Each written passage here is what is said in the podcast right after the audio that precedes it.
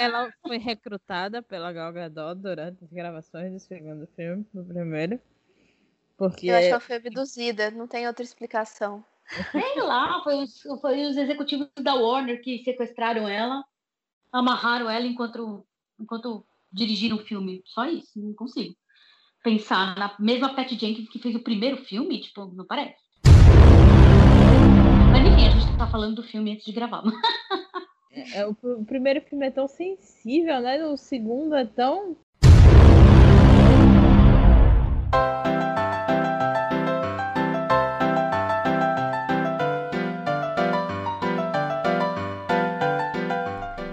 você está ouvindo o Delirium Cast, que é um podcast do site Delirium Nerd. Neste programa, nós buscamos expandir o conteúdo do site, trazendo outros assuntos sempre de uma maneira descontraída. Bom, espero que vocês gostem desse programa e não esqueçam de nos apoiar no apoia para que a gente continue trazendo episódios como este para vocês.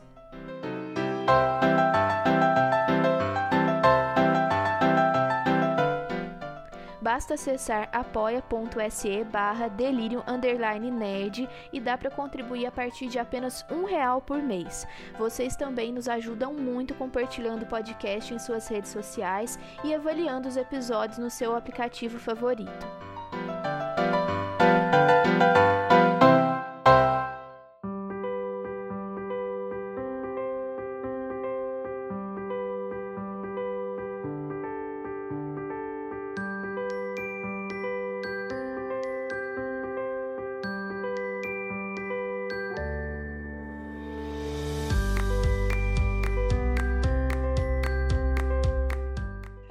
Ouvintes! Esse é mais um Delirium Cast.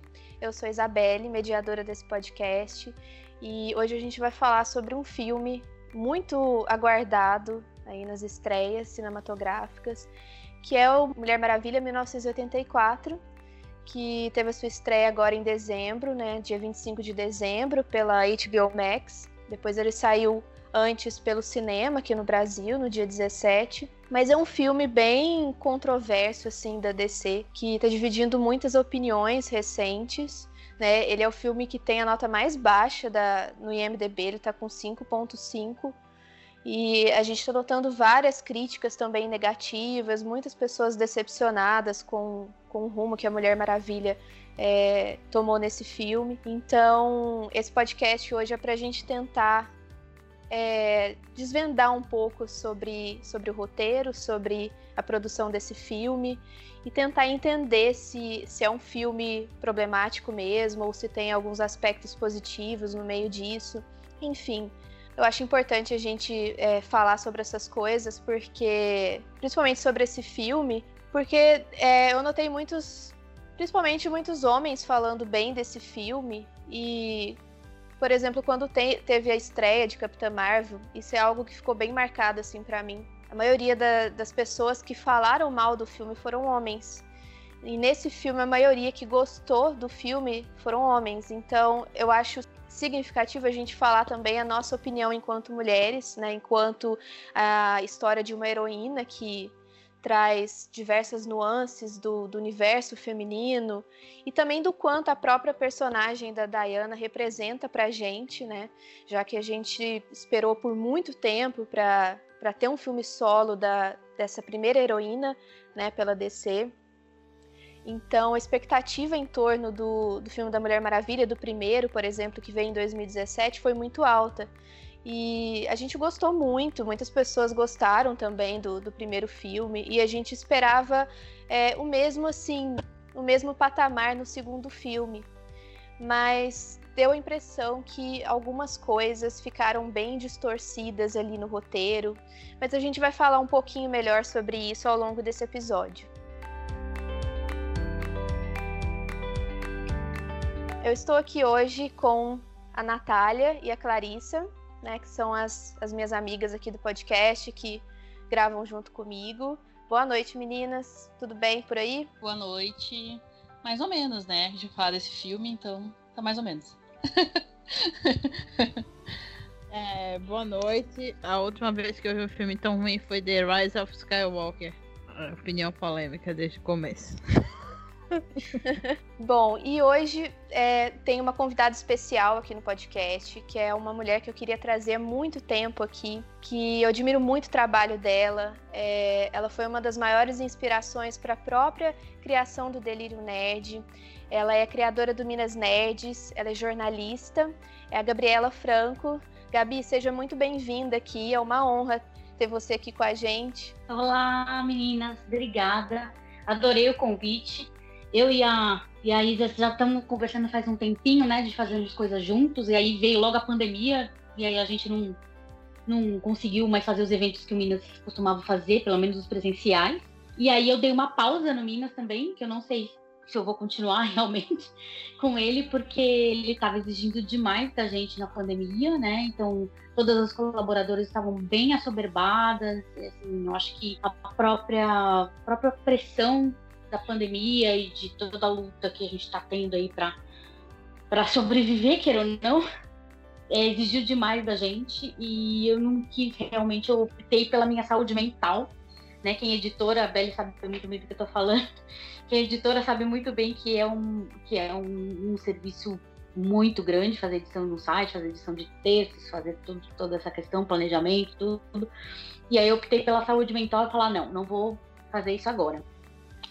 E eu estou muito, muito feliz de ter sido convidada para falar sobre Mulher Maravilha, que é um filme realmente muito problemático, que é um filme que, que o primeiro, cujo primeiro filme foi um bastião da representatividade feminina né, é, da representatividade de heroínas para muitas meninas que nunca tinham visto numa tela grande uma mulher sendo uma heroína. E aí esse segundo filme veio e jogou um balde de água fria na gente. Assim, What? Entendi. Muito obrigada, viu, Belle? Muito obrigada, meninas, por me receberem aqui. Inclusive, eu quase conheci a Gabi, né? É, no final do, de 2019, ela estava na CCXP também e a gente quase se encontrou por lá. Inclusive, acho que você estava também na cabine de Mulher Maravilha, né? Que foi a primeira vez que teve a exibição do trailer. Acho que foi o primeiro lugar que saiu o trailer de Mulher Maravilha, 1984, se eu não me engano, foi aqui no Brasil. Então, é, acho que é a Mulher Maravilha nos conectando, né, de certa forma. E eu não poderia pensar em outra pessoa para estar tá aqui conversando com a gente do que você, Gabi. Então, muito obrigada por você topar conversar aqui com a gente hoje.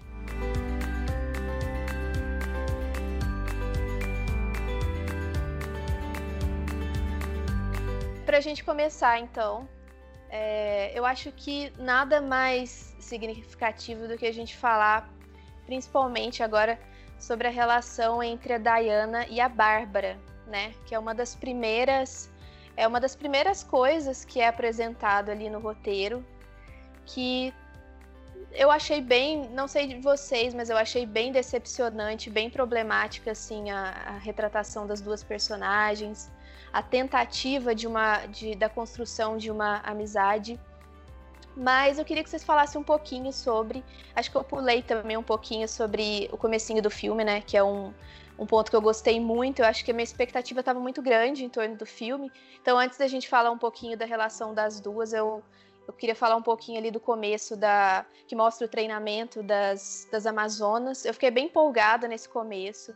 É, eu estava esperando muito ver mais sobre as Amazonas nesse filme, o que foi bem decepcionante, porque é, deu a impressão que pareceu que ficou um trecho meio que isolado ali do restante do filme. É como se eu senti que como se aquele começo ali das Amazonas não, não, não pertencesse ao mesmo filme, assim. Parecia uma cena isolada de um outro filme de tão, de tão estranho que ficou toda a construção desse roteiro, assim, mal aproveitado, né?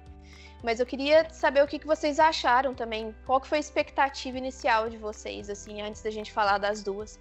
É, o que, que vocês esperavam por esse filme? E se vocês também estavam empolgados ali com aquele começo, se vocês acharam também que, que as Amazonas iam aparecer mais vezes durante o, o filme. Pois é, falando de expectativas, em geral, assim, a expectativa era bem grande para esse filme. Eu uh, sou muito fã da Mulher Maravilha desde criança. Eu não li os quadrinhos, eu imagino que a Gabi vai ter muito mais a acrescentar sobre isso.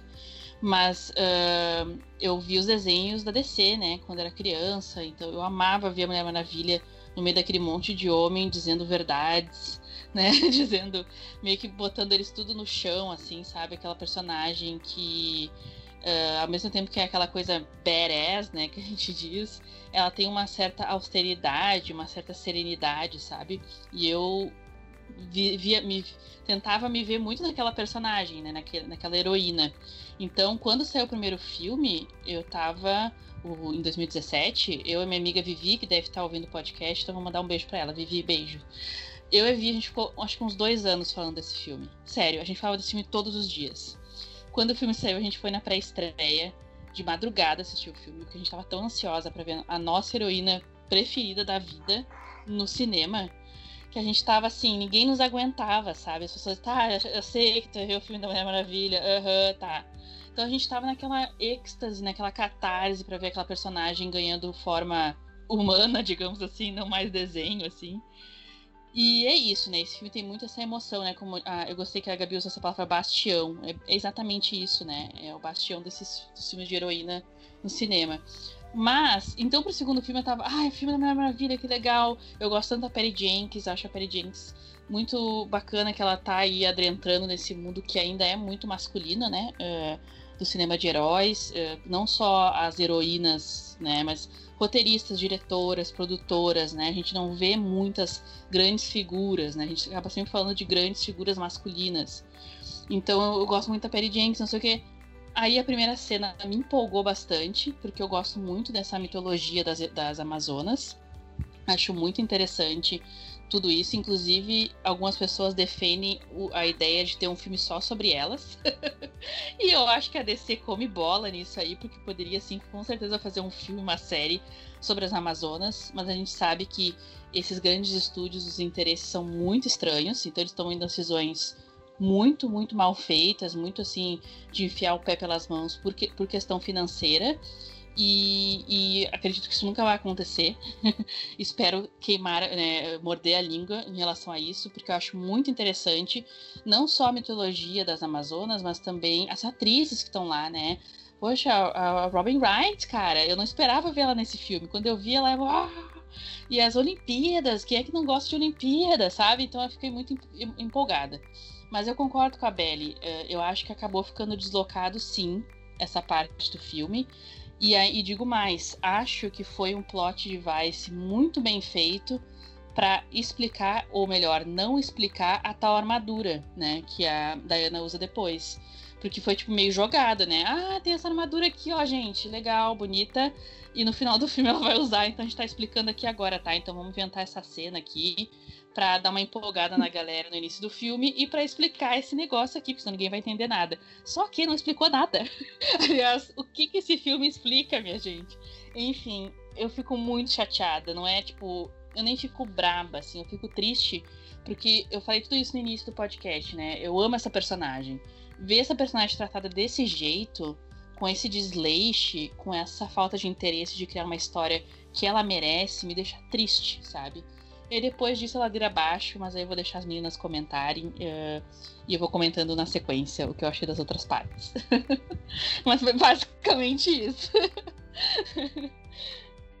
é, ainda sobre, falando sobre especificamente sobre a relação da, da Minerva e com a, com a, com a Diana, eu também concordo com, com a do que ela falou, do que a primeira parte do filme foi uma parte que me deixou muito feliz quando eu vi aquilo, eu falei, ai meu, não acredito, que demais. Fiquei, meu coração acelerou. Eu amo a Robin Wright, assim, tipo, demais. Ela é maravilhosa. No primeiro filme, ela era minha personagem preferida. Eu nem liguei pra Diana, esqueci a Diana. Eu, eu amava a personagem da Robin Wright. E eu fiquei muito chateada quando ela morreu. E eu fiquei realmente baqueada nisso. E ainda falando sobre a Minerva, a relação da Minerva e da Diana, eu, nossa, eu foi muito decepcionante. Primeiro porque a, a Kristen Wiig é ótima atriz, mesmo quando ela não é um alívio cômico, ela é uma ótima atriz dramática. Eu acho que ela foi super aproveitada, né, nesse, nesse filme. E, assim, a, a origem, a Mulher Leopardo, ela tem pelo menos umas quatro origens, tá? Isso pré-crise, pós-crise, é, é, aí 952, depois é, um monte de. Ela tem um monte de origem, né? A gente sabe que os quadrinhos vivem é, renovando ou reescrevendo a origem de heróis e vilões. Mas eles tiveram o poder de pegar a pior delas, que foi justamente a primeira pré-crise, na verdade, de, da primeira Minerva, que nem chamava é, Bárbara Minerva, chamava Priscilla Rich, que, que é justamente é, movida pela inveja da Mulher Maravilha. Né? Então, assim, por exemplo, a Bárbara, uh, nos 952, no, no, no pós-crise, né, nos, nos 952, a, a, a Minerva é uma arqueóloga que está fazendo uma pesquisa em tribos da África, blá, blá, blá, blá, e aí essa, essa sacerdotisa dessa tribo entrega para ela um artefato que faz ela, tipo uma pantera negra, sabe? Faz ela virar um, um guardião da tribo que é um guepardo, né? E, e, e aí ela, ela, ela começa, ela, ela perde poderes para um homem. Tem até um, uma, uma mulher leopardo homem, olha isso, um homem leopardo, né? Tem um homem leopardo, então assim, então assim essa origem era muito mais interessante pela Bárbara ser por, pela Bárbara ser uma estudiosa, uma arqueóloga, uma, uma, uma, historiadora, era muito mais legal você explorar todo esse lado acadêmico da Bárbara, que inclusive no filme eles mostram, né? Que ela é uma doutora, tanto é que ela é escolhida para analisar o artefato para o FBI, não é a Diana, é a Bárbara.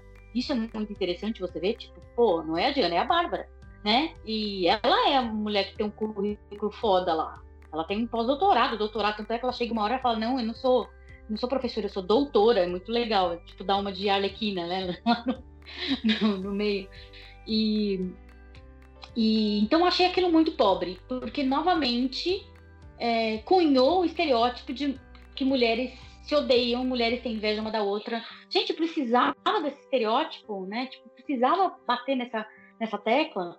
Não podia justamente ser a coisa da Bárbara ter ganho um poder e, e, e aí esse poder ter subido a cabeça e ela ter começado a fazer vilanias e aí a Mulher Maravilha querer impedi-la, que é muito.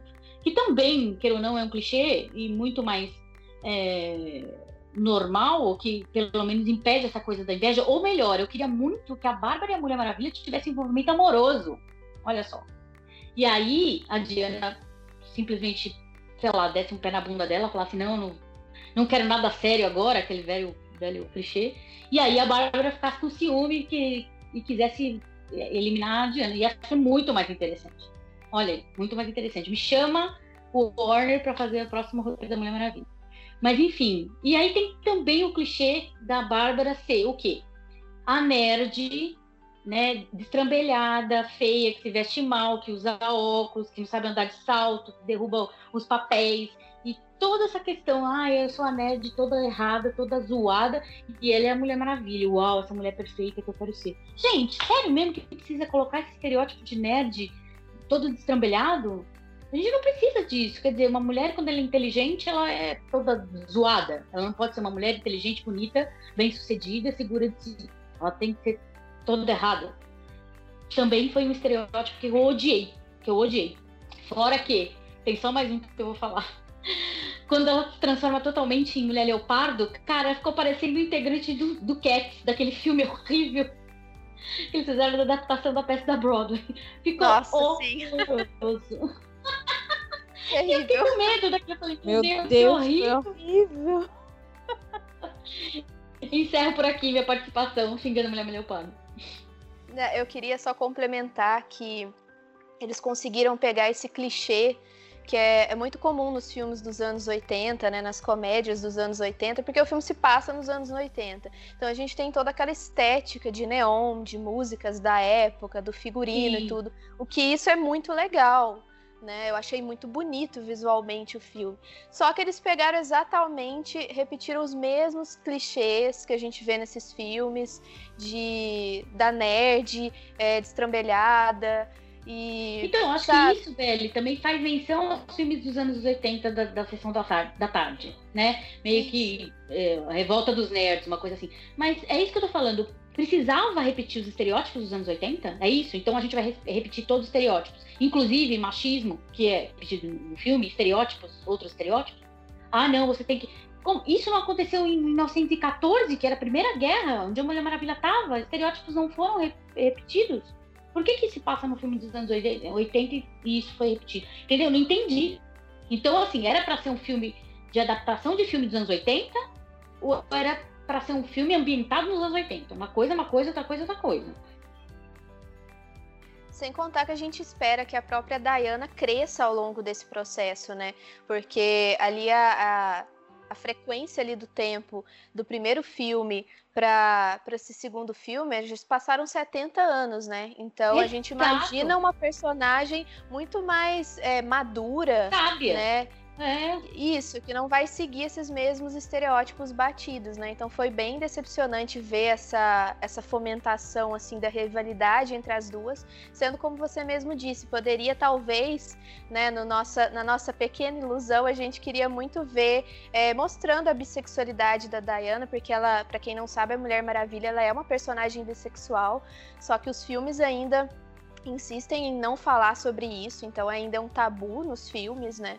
Mas eu acho que seria muito mais interessante para a personagem a gente ver talvez essa construção da, da Minerva com a Diana do que essa fomentação dessa rivalidade desnecessária, né? E é um estereótipo negativo para a representação feminina que a gente está tentando combater há tanto tempo, né? Então é bem decepcionante ver um filme agora que é o segundo filme da, de uma das maiores personagens femininas da cultura pop, muito aguardado.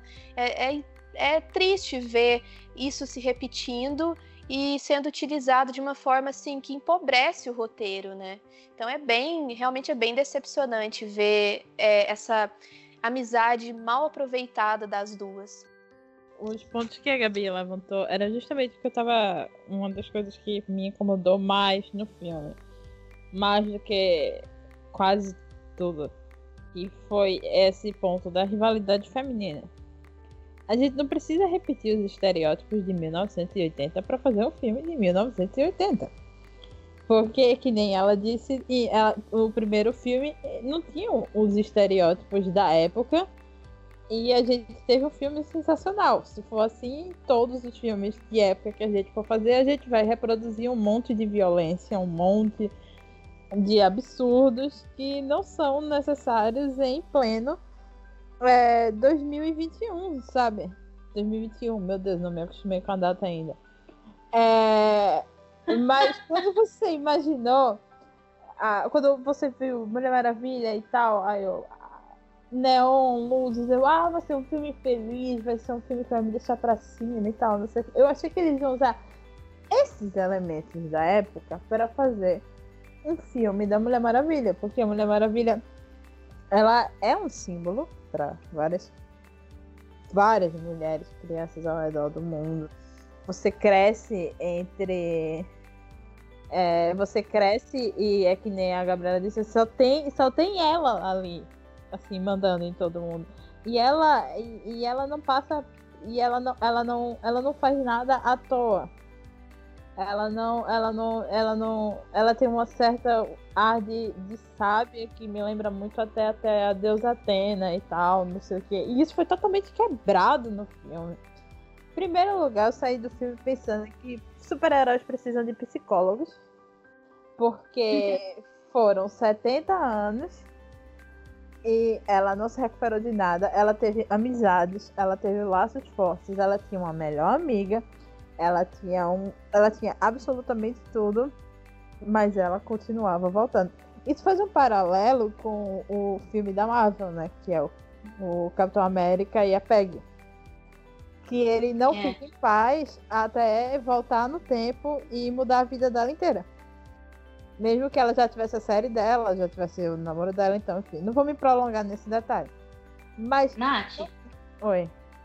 Só uma coisa que eu me esqueci de falar é que não obstante, assim, é muito engraçado porque a, Diana ela só se aproxima da Minerva porque a Minerva é a pessoa que é responsável pelo artefato lá, o cristal da pedra do, do desejo. Ela nem, ela tem uma colega que, que é, é, tem um currículo animal, que é a Bárbara Minerva lá, que é escolhida é. pelo FBI para fazer o um negócio, e ela nem sabia que a mulher tava lá, tipo, Tipo, a Diana é uma daquelas. É antissocial, então ela é uma daquelas meninas que não, que não participa do happy hour nem da festa da firma. É, exatamente, tipo.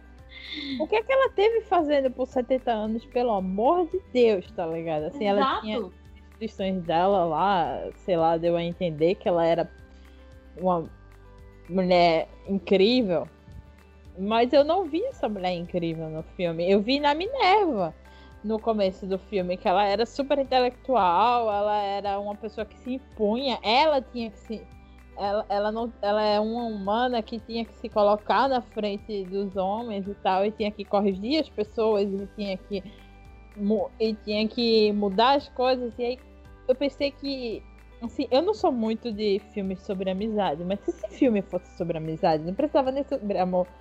Pra mim, ia ser fantástico, porque ia caber no, no, no que a Mulher Maravilha traz, que é amor, porque assim, a, é, quando você está vendo, lendo as, é, as mensagens dela, ela traz muito sobre isso, justiça, amor e tudo. Essa relação dela, esse resgate que ela tentaria fazer da Minerva, ia caber completamente nisso. Mas não, eles decidiram botar um óculos nela, que nem na uma turma, e, e, aquele, e tentar deixar ela feia, o que é ridículo, porque não tem jeito de deixar aquela mulher feia com aquele óculos. E com aquele penteado, ela continuava muito bonita. E, e eu acho que foi extremamente, eu concordo com todo mundo, extremamente mal aproveitado a amizade delas.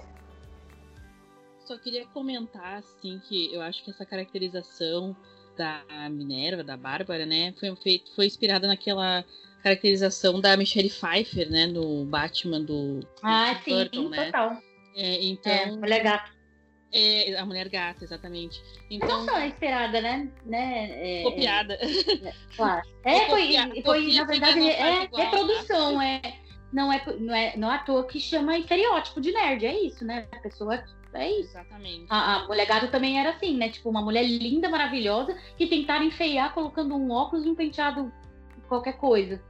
Que é a mesma coisa da Kristen Wiig. Ela, ela é linda, não tem jeito de tornar aquela mulher feia. Não tem, cara. E aí a gente entra também em questão de o que é feio, o que é bonito, né? As duas são mulheres padrão, brancas, loiras, entendeu? Tipo, oi, né? Então, você vai enfeiar o padrãozinho, né? Tipo, não dá. Isso nunca vai ser feio né? É, então foi uma reprodução do estereótipo aí, um estereótipo de, de nerdzinho. Mas foi o que, a, o que a Nath falou, tipo, você não precisa repetir estereótipos de 1984 para fazer um filme de 1984.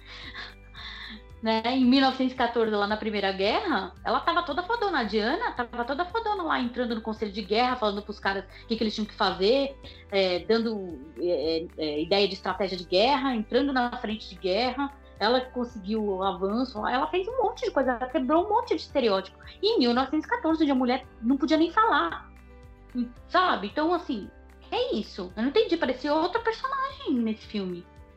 Total. Desculpa, gente, me empolguei. É, pode se empolgar, assim. Aquela cena dela no campo de batalha vai ser sempre uma das minhas favoritas de filme de super-herói, ou qualquer filme, sempre, porque é? você não espera. É tipo, é sua heroína de infância ali e, e, tá. e tem todo um significado. Dá arrepios. E é. eu não é. senti arrepios nesse Foi filme. Foi meio que Senhor dos Anéis, né? Tipo, é. I am no man. É, uma... Exatamente. É, foi icônica. Foi arrepiante. Icônica. Aí, aí vem um monte de memes, né? Da, da gente é, resistindo ao machismo. E é isso mesmo que significa aquilo. É, é ela indo contra um monte de saraivada de bala que a gente recebe todo dia, por ser mulher. É isso. Foi todas as mulheres que chegaram aqui.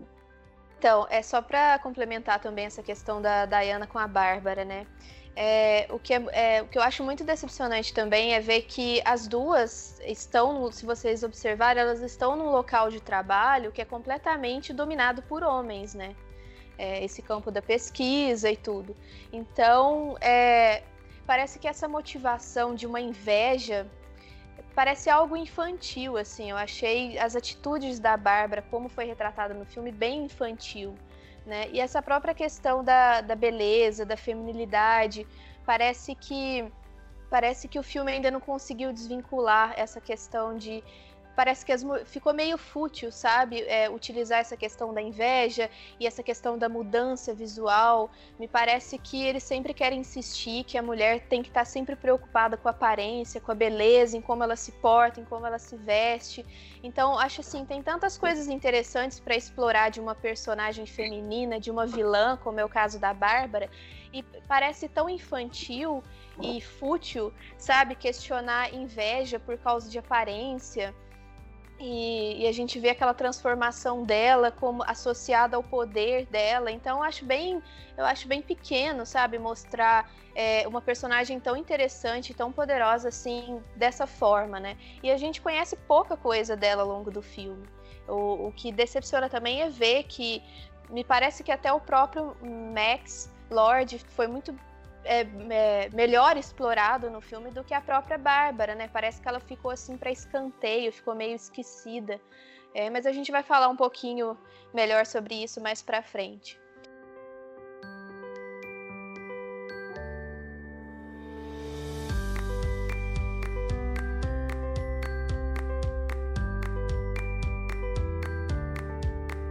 Então, dando continuidade para o que a gente estava falando, é, o que eu achei interessante assim no filme, que é até um dos pontos positivos que eu gostei, foi a construção do, do Maxwell Lord, né? Que é o outro vilão também que aparece, que é interpretado pelo Pedro Pascal.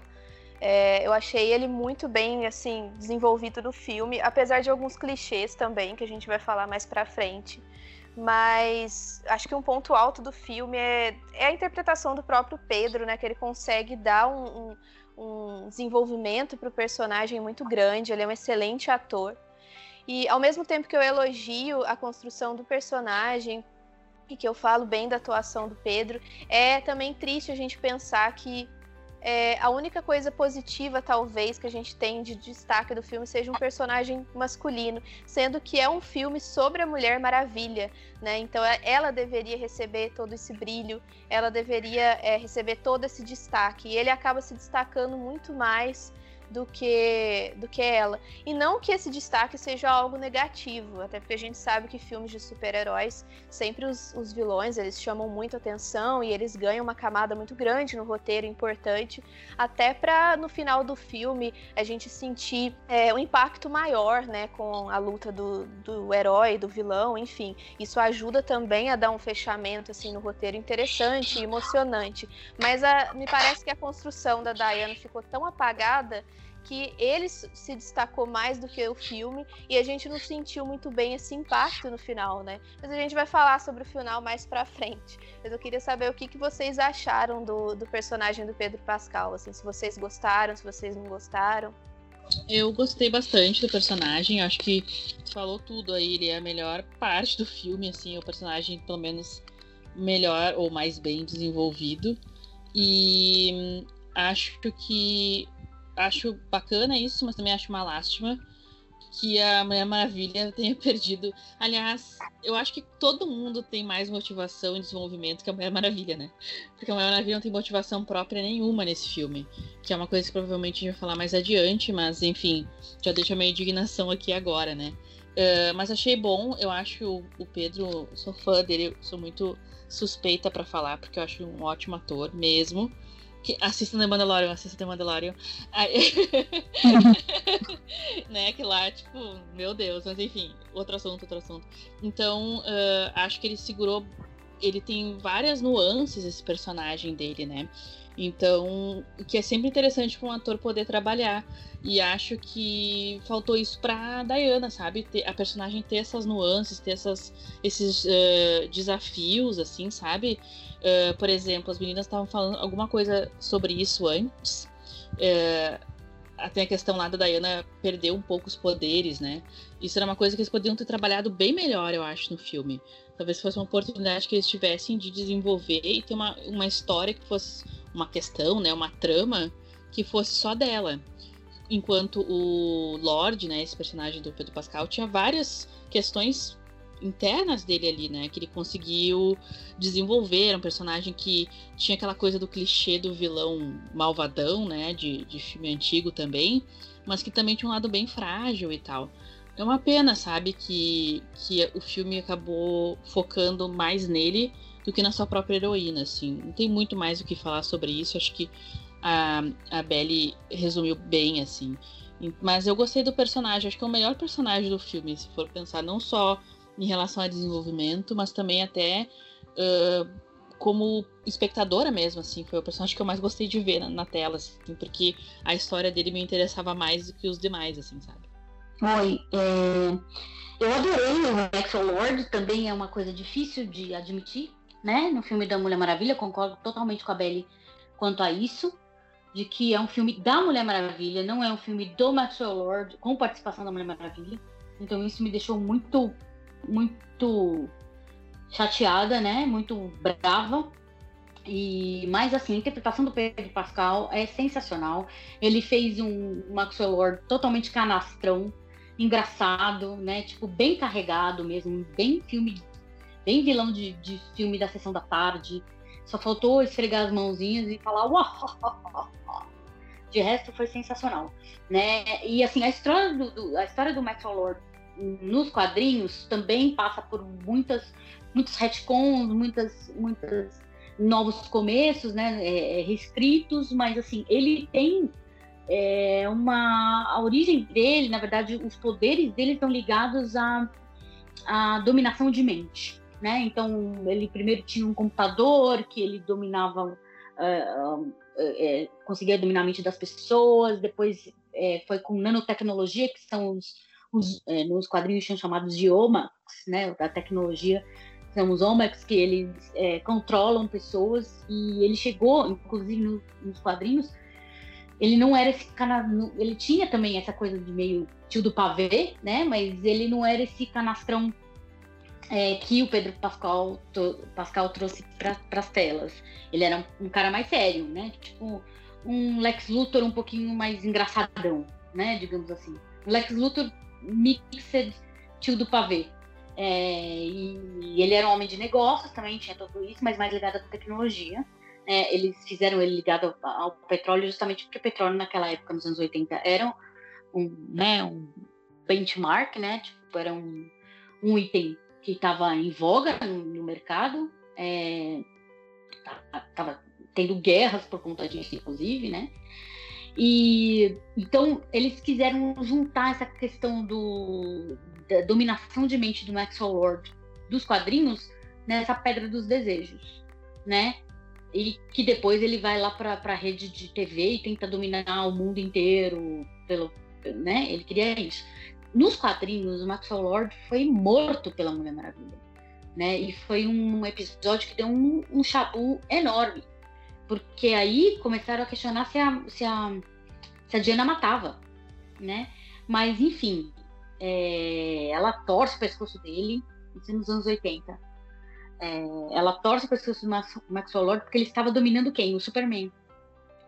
E se ele dominasse a mente do Superman, aí a gente estava fudido, né? O mundo tava, tinha acabado. Então, por isso, a Diana vai e mata o Maxwell Lord e não gosta do que faz, enfim. É, né? Tipo, não queria chegar a isso. E tanto é que deu um maior chabu nos quadrinhos, a recepção foi péssima, porque todo mundo começou a falar, não, a Diana nunca mataria, blá, blá, blá, blá. E eles, aí por um tempo, ela, o título solo dela foi suspenso e eles substituíram a, a Diana Prince pela Dona Troy, que é dos Jovens Titãs, né? a Moça Maravilha. Ela ficou sendo a Mulher Maravilha durante um tempo, tanto para baixar meio que a poeira quanto a isso. Mas é, eu gostei bastante do Maxwell Lord. Eu só acho que depois nem é culpa dele, nem é culpa do personagem, mas sim, ele foi o personagem que teve que teve um background mais é, como é que fala, bem construído, né? Foi o personagem mais bem construído da trama só não entendi muito que ele pirou no final, assim, tipo, foi... Mas aí a narrativa toda se perdeu e tudo virou um grande carnaval. Eu vou concordar com todos vocês. E é o um momento concordando. É... O Pedro Pascal pegou esse filme, colocou nas costas e levou. Porque, se, assim, eu vou, eu vou ser um pouquinho polêmica agora. A, a Gal Gadot ela é cercada por atores medianos. E ela teve sorte de ter química com Chris Pine no primeiro. E de ter o foco ter sido nela. No segundo filme, há uma. Há, há, existe. Eu sempre me torno um pouco política no, nos podcasts. Há um movimento em Hollywood onde as pessoas não prestam atenção nas atuações de atores latinos. É, e eu acho que Pedro Pascal foi elencada sem terem a menor noção do que ele poderia fazer no filme. De que ele ia pegar. De, do, da capacidade de atuação dele, assim, sabe? Porque é uma coisa que acontece muito em Hollywood. É, latinos e, e eles são colocados de lado, assim, e eles normalmente não pesquisam o que eles fazem. E o Pedro Pascal é um super ator. Na verdade, só complementar uma coisa, que tu, acrescentar algo do que tu falou do, do Pedro Pascal, porque originalmente a primeira pessoa que pensaram para esse papel do Pedro foi o Wagner Moura, né? Só que o Wagner Moura recusou o papel porque ele tinha algum filme, outra coisa para fazer. Então pode ser que tenha a ver mesmo com essa, essa tua ideia, assim, tenha uh, procedência, porque de repente achar. Ou pelo estereótipo do personagem mesmo, talvez combinasse mais com a questão com o ator latino, né? Não sei também se tem, tem isso, mas é só uma curiosidade de que eles eh, cogitaram o Wagner para esse papel. É só isso que eu queria acrescentar. Olha aí, ó. Eu nem sabia que ia ser validado agora. Fiquei feliz.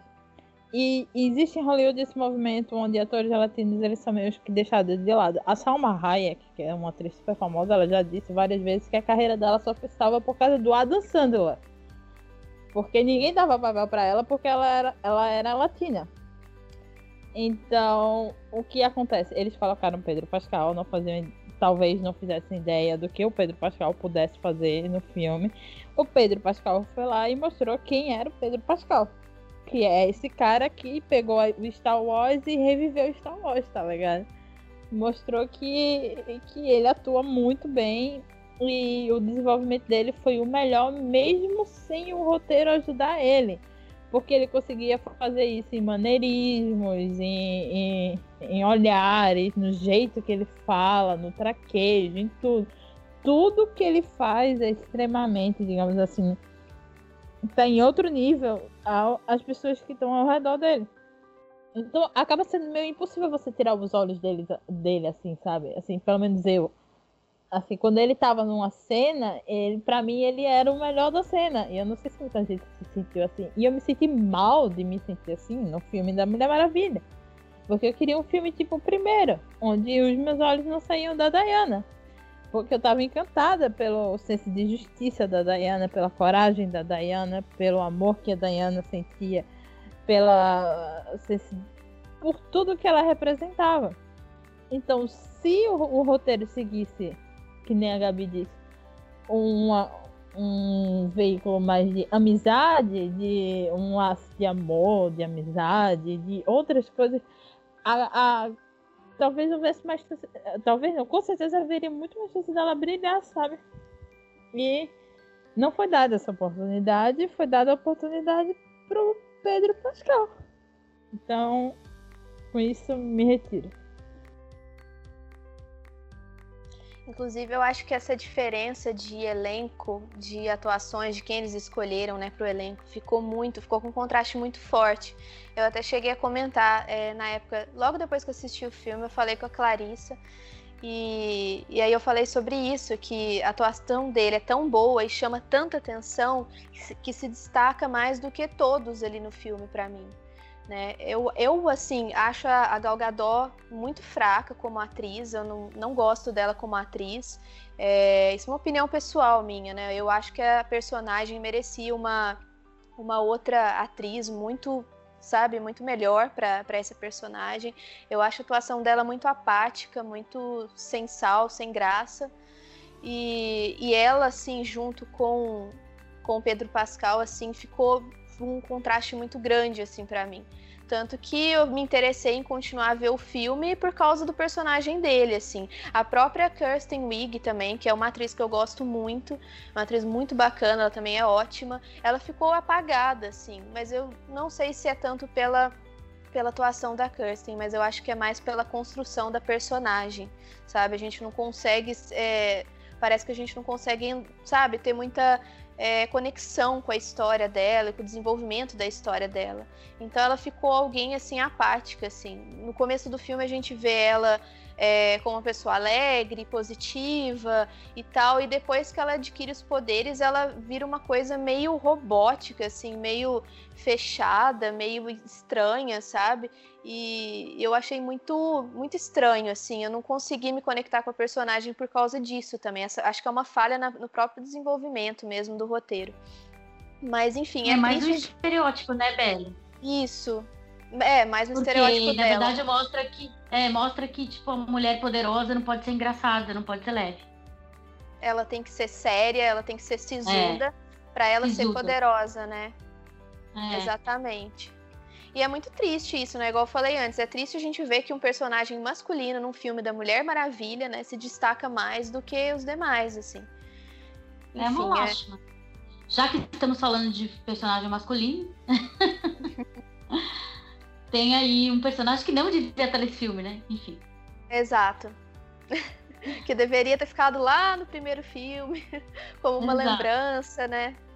Então, eu acho que a gente chegou a hora de falar sobre ele, hein, gente? então, é agora, é agora, é agora. É agora. É agora. então, o Steve Trevor é um personagem que foi muito interessante no primeiro filme, que funcionou, apesar de eu achar que ele ainda ganhou destaque até demais no primeiro filme, principalmente no, no, no terceiro ato ali, que é tipo, praticamente só sobre ele. A Clarissa também comentou isso comigo na época, é, quando a gente estava falando do segundo filme. E eles insistiram em manter o personagem de novo, né? E nos quadrinhos da Mulher Maravilha, é, a gente vê a Mulher Maravilha se relacionando é, com outras mulheres, assim, mostrando ela se envolvendo em amizades com outras mulheres. Então tem muitas personagens interessantes que acompanham a Mulher Maravilha, né, durante suas jornadas e que essas personagens são exploradas nos quadrinhos e que não necessariamente precisaria do Steve estar ali de novo, né? Talvez uma outra personagem feminina, ou como mesmo a gente comentou, né? Se tivesse é, mostrado uma relação de amizade entre a Diane e a Bárbara, seria mais interessante.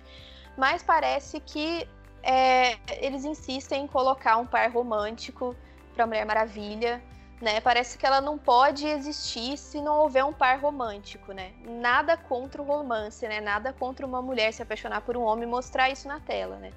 É, até porque para uma mulher ser poderosa, ela não precisa criar, é, seguir aquele estereótipo de ser solitária, de ser sozinha e tal. Mas parece que uh, a única compaixão que ela demonstra, que é uma característica da Mulher Maravilha, a única compaixão que ela demonstra é retratado no Steve. Parece que ela só consegue é, construir essa, esse conceito de amor e de compaixão pelo próximo pautado em torno do Steve, né, de um par romântico o que é bem decepcionante também. Mas eu queria saber o que, que vocês acharam assim do personagem. Nossa, eu pistolei tanto com esse cara que assim, não consigo nem falar o nome dele mais. Nada contra o Chris Pine, acho que o Chris Pine é bom ator, eu gosto dele, assim, achei um cara legal e tal. Mas uh, não tinha necessidade nenhuma deles colocar esse cara nesse filme de novo. Eu lembro até que eu tava assistindo a reação do trailer do Jovem Nerd. E até o Azagal falou isso. O Azagal disse: pra que esse cara tá aí? De novo? pra quê? Eu não quero saber desse cara, eu quero saber da Mulher Maravilha, eu não quero saber desse cara. Então, se um homem conseguiu perceber isso, imagina a gente vendo é, a, as únicas motivações da Mulher Maravilha serem todas em torno desse romance e dele. Então parece que a história dela só começa, entre aspas, a andar quando ele aparece na trama, né? Então, é, eu acho muito triste, assim, muito triste. Uh, é, é, é, tão complicado esse, esse, esse fato do, do personagem do Steve ter, ser colocado no Mulher Maravilha 84, que eu não sei nem por onde começar. Eu não vou falar de tudo, porque acho que cada uma de nós pode falar mais de, do que incomodou. Mas eu, eu lembro que eu estava assistindo ao filme, ou assistindo o filme, e chamei a Isabelle no WhatsApp e falei, Isabelle, uma coisa que me irrita da Mulher Maravilha é que toda. Até no primeiro filme tem um pouco disso. Ela não tem motivações próprias, né? Ela não tem nada assim. Até no, no primeiro filme ela tem um pouco mais. Mas nesse segundo filme não tem nada sobre ela, não tem uma trama tem um pouco ali a questão dos poderes, que não é explorado nem um pouco, como eu já falei antes. Mas assim, a trama dela é toda em torno do Steven. Todas as decisões que ela toma ou não, tudo que ela pensa, tudo que ela faz é em torno dele. Daí quando tem, ele aparece, ela tem que achar de novo lá a tal da pedra por causa dele, sabe? Então é tudo ele, ele, ele. E ela? O que, que ela acha das coisas? O que, que ela pensa? Qual é a opinião que ela tem das coisas? É, ela ficou 70 anos, uh, sei lá quantos anos, eu sou péssima matemática, mais de 70 anos só pensando nisso, ela não superou. Tipo, acho que qualquer pessoa com uma vida ok, assim, né? A gente vê umas fotos, né, no, na casa dela, tipo, mostrando que ela, sei lá, casou, que ela teve filho, sei lá, mas isso nunca é mencionado, ela não, ela não fala nada do que, que ela sente disso, sabe? E aí colocaram ele Daí fica aquela aquela cena da despedida deles. É, eu vi um monte de gente falando no Twitter: ah, que cena linda, maravilhosa. Gente, cena mais triste do mundo. Ela só conseguiu começar a usar os poderes dela de novo porque ela teve aquela cena ridícula, sabe? Eu não consegui me comover nem um pouco aquilo. Eu até perco a eloquência, porque eu acho tão revoltante que em 2020 a gente tem que falar disso, sabe? Da maior personagem do mundo, que a gente já falou quanto ela é foda e maravilhosa, tem que falar disso. Eu lembro que quando assisti o primeiro filme, eu, me, uh, eu até me incomodei um pouquinho com a questão toda, concordo plenamente, né, com o que a Belly falou, o terceiro ato mesmo é muito mais sobre Steven, sobre ela, mas passei um pano. Passei um pano, relevei, disse, ah, essas pessoas estão sendo chatas, não tem nada a ver isso, aí deixa pra lá. Agora, nesse segundo filme, eu não consegui segurar minha língua, né? Quando ele apareceu, eu disse assim: o que, que tá acontecendo, sabe? Tipo, de novo, a história dela vai se envolver, vai se atrelar a ele. Tipo, Gente, sabe? calma. Quem é essa personagem? ele volta. No filme 3 ele volta. Ah, não. Ah, que Aí vai sério. aparecer Star Wars, que morre. Vai, volta, virar, morre, vai volta, parecer morre, filme volta. de zumbi. Vai ser filme de zumbi com Star Wars. Não, pelo amor de Deus. Ressuscitar o Steve. É, não, e toda a questão também, até inclusive eu li umas notícias mais recentes, né? Ah, que o pessoal tá falando que a, a forma, né, a maneira como trouxeram o personagem de volta é bem Nossa. complicada, né? Problemática. Problemática pra caramba. Eu não vou falar tanto disso, eu quero que vocês falem também. Mas, enfim, é pra ver que dava pra fazer um filme. Resumindo, to sum up, como diria o Ross do Friends. ah, poderia ter feito um baita de um filme bem legal sem usar esse cara. Ela poderia ter muitas outras motivações, muitas outras relações. Ela, pra colocar esse cara no filme, eles acabaram matando a personagem. A história, a- as motivações. Isso me deixa tão irritada que eu não consigo falar. Vou deixar as meninas falar, porque acho que elas vão se desenvolver melhor do que eu, ou não. Porque é muito, muito decepcionante isso. Mulher Maravilha foi o único filme é, sobre mulher que não. Aliás, o único filme sobre mulher não. Foi, tinha que ser um dos principais filmes sobre feminismo e este não passa no teste de Bechdel, né? Olha só. Porque é tudo sobre ele, né? Bom, eu não tenho. Nossa, gente. que- O que falar sobre a volta do Steve Trevor no Mulher Maravilha 84?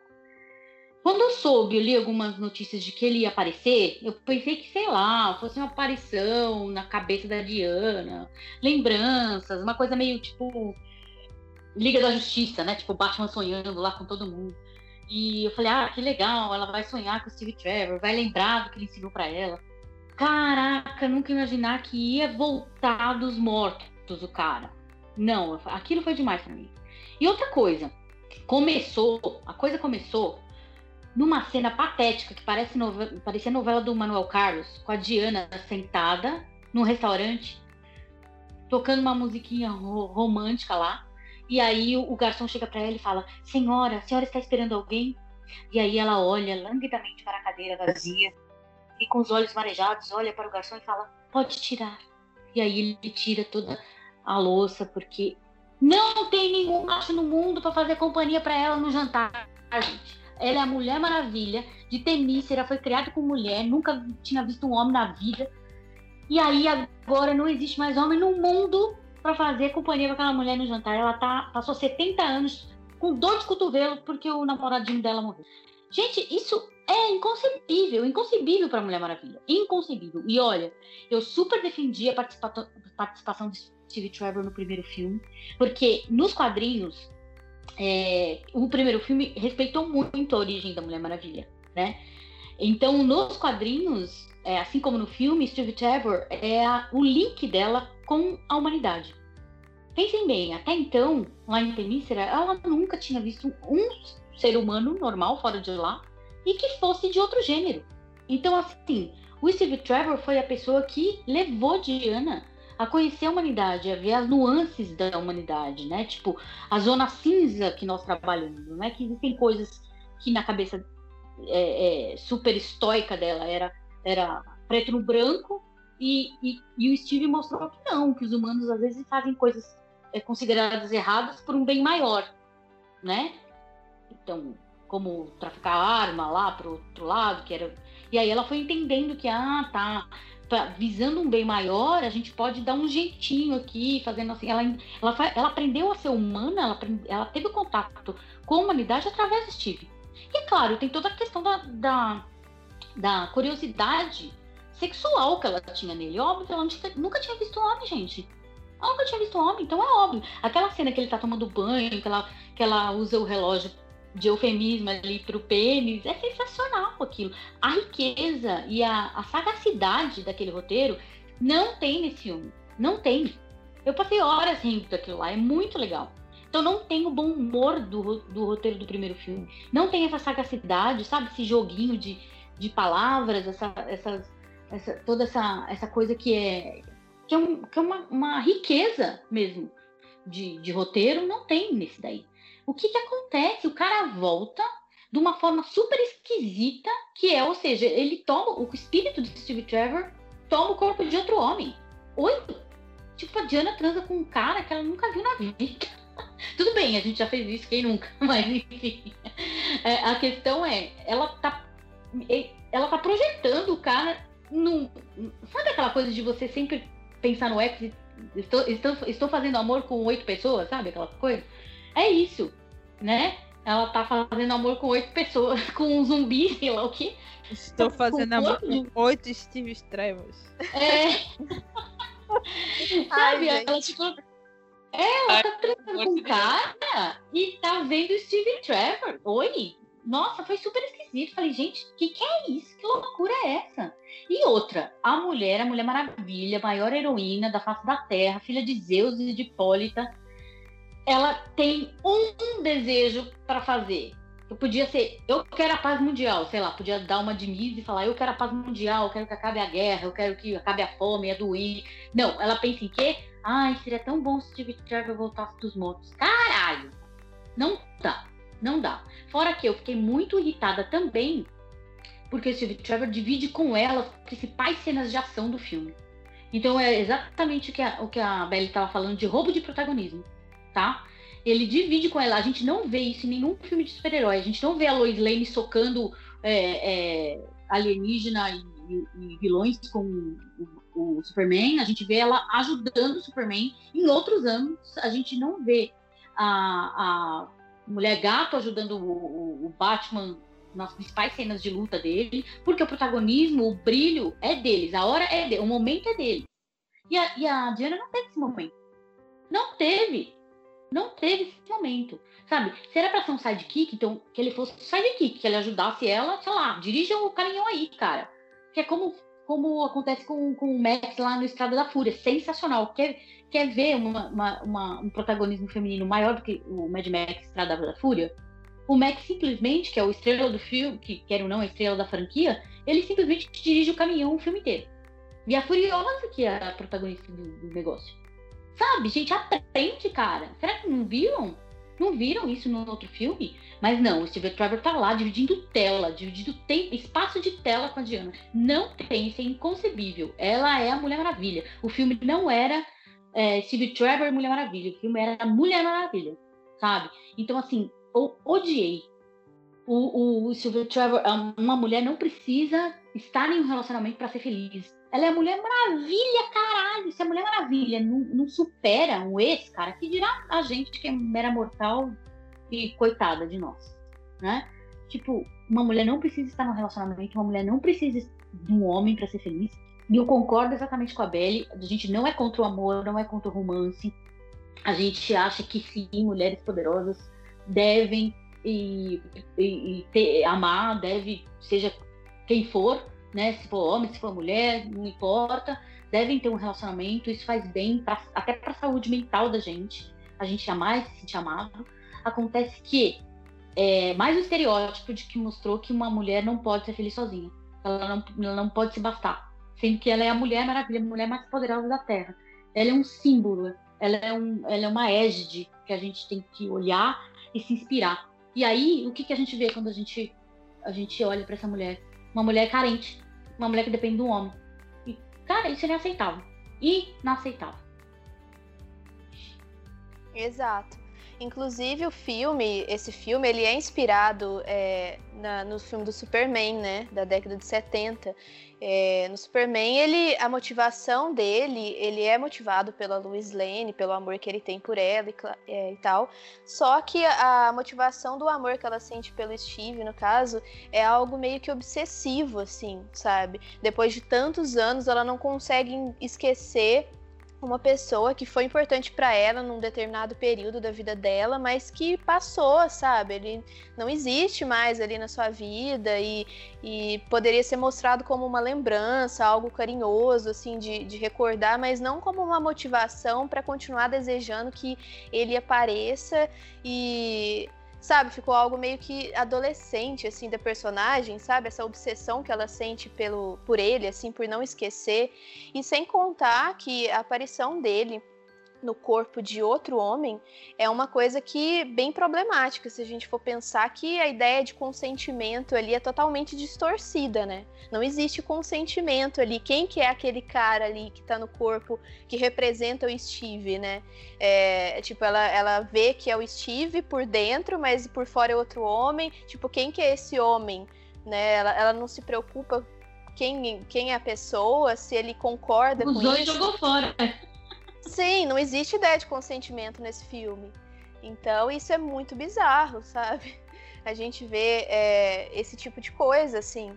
É, e a, muitas pessoas passaram pano para isso também. Eu não vi muita gente, muitas críticas questionando essa questão. Eu vi algumas pessoas comentando no Twitter só, falando sobre essa, essa questão de consentimento, mas é algo assim bem bizarro mesmo para personagem, para ela aceitar esse tipo de coisa e não, não se preocupar, sabe, com a pessoa que tá ali.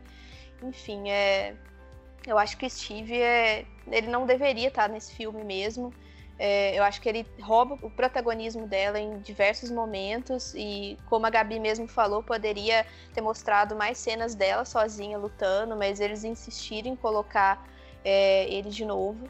E, inclusive, eu estava eu tava até conversando com, com a Gabi mais cedo, que eu, eu tava lendo uns textos do site da Mary Sue, e eu vi, eu achei interessante um comentário que a autora fez, comparando a, a Carrie Bradshaw de é, Sex and the City com a Diana.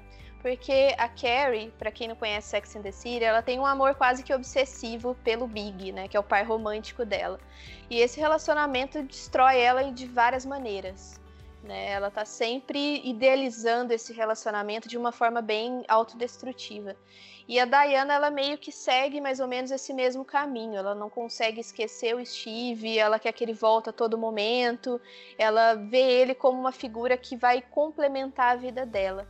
Só que diferente de, de Mulher Maravilha, a Carrie, ela, ela consegue se recuperar desse coração partido que ela tem através da, da amizade que ela tem com as outras amigas dela, que são as outras personagens que mostram na série. Então ela consegue se fortalecer e ela, é, ela consegue se recuperar desse, desse relacionamento que é meio que abusivo na série, isso é retratado, através do poder da amizade feminina, através da, das amigas dela. E em Mulher Maravilha não existe isso.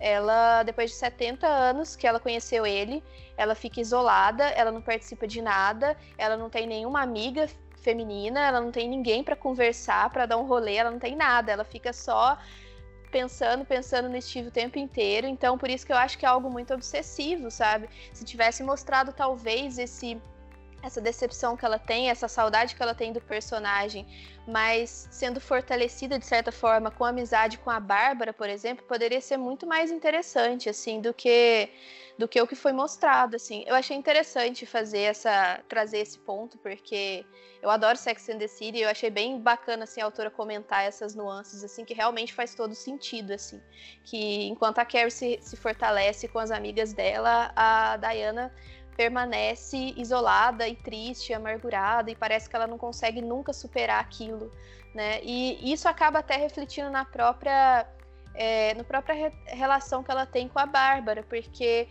a única preocupação que ela tem, parece, é só com o Steve o tempo inteiro. Parece que ela não nota as mudanças comportamentais e físicas da Bárbara. Então ela meio que fica isolada, assim, sabe?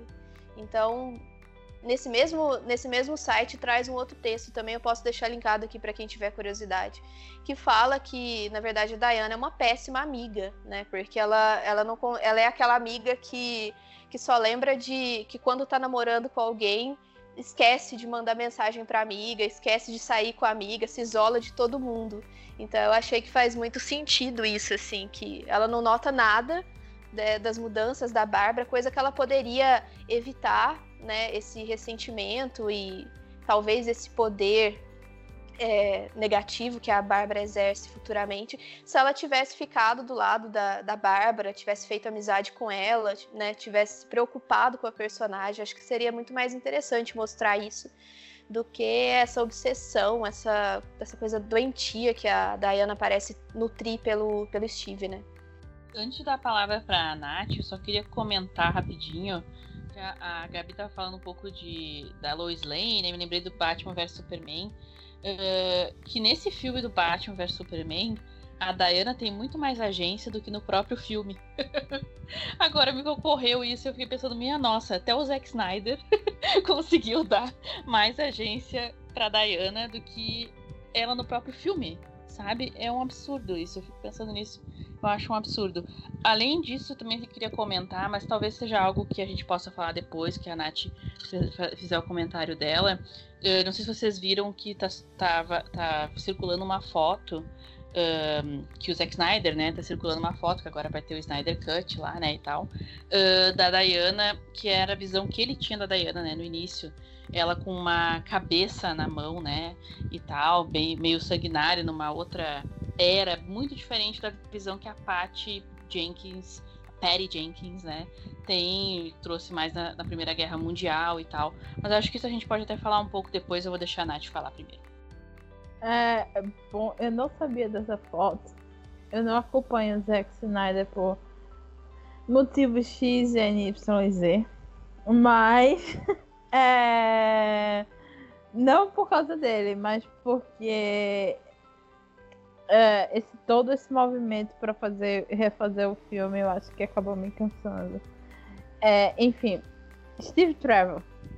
O que é que o Steve, o que é que Steve tava fazendo nesse filme, minha gente? Eu tô me sentindo repetindo tudo que as meninas falaram aqui.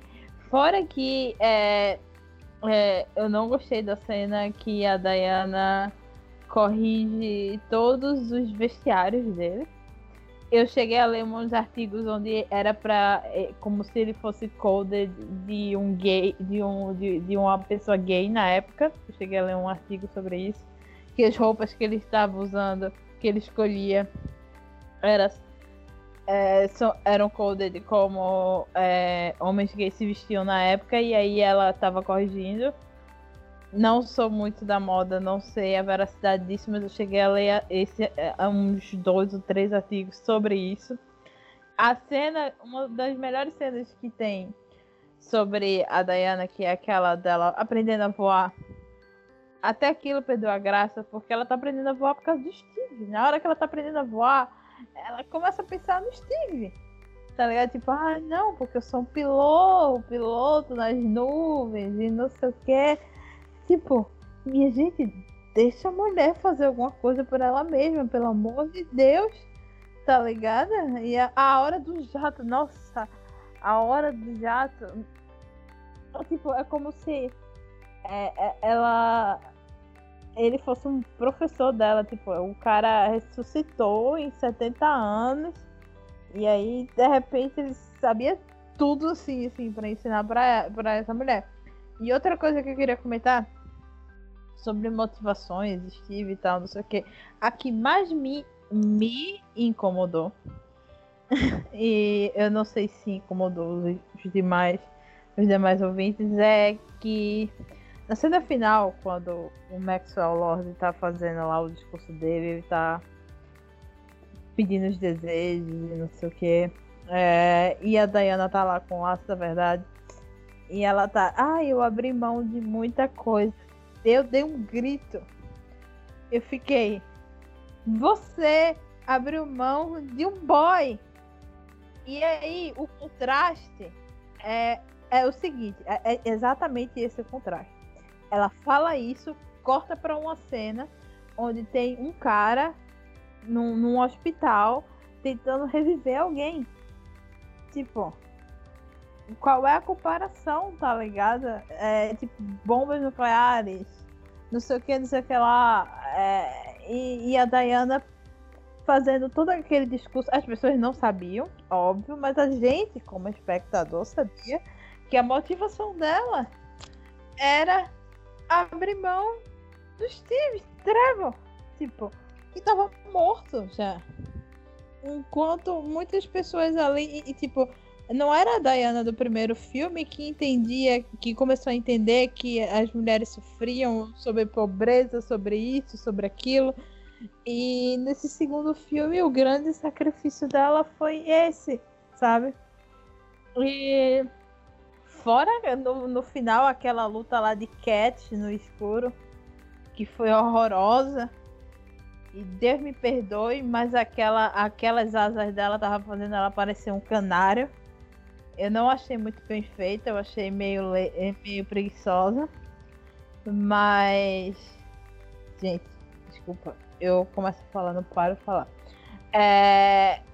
Mas eu não consegui simpatizar com a causa dela. Esse foi o meu grande problema com o filme.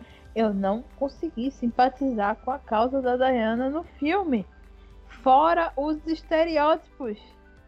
Isso eu acho que a Isabela vai puxar já já, os estereótipos que tem, os estereótipos latinos, os estereótipos árabes, os estereótipos de todo mundo, menos do homem branco perfeito Steve Trevor, que é impecável. Todo mundo, todo homem que não é branco tem pecado, mas é, o, o, latino tem, o latino é violento, o, o árabe é conquistador, blá blá blá blá blá. E o Steve é um santo, né? Ele não é um tem nenhum defeito. É, exatamente. Sem contar que, se a gente for pensar também, é, ela começa a perder seus poderes porque, ela, de certa forma, ela é distraída pelo próprio Steve.